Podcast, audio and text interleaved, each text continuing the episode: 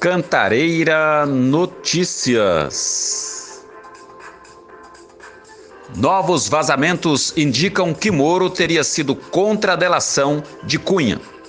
Novos vazamentos de conversas trocadas entre o ministro da Justiça e Segurança Pública, Sérgio Moro, e o chefe da Força Tarefa da Lava Jato em Curitiba, o procurador Deltan Dallagnol, indicam que o ex-juiz teria sido contra uma eventual delação do ex-presidente da Câmara dos Deputados, Eduardo Cunha, do MDB.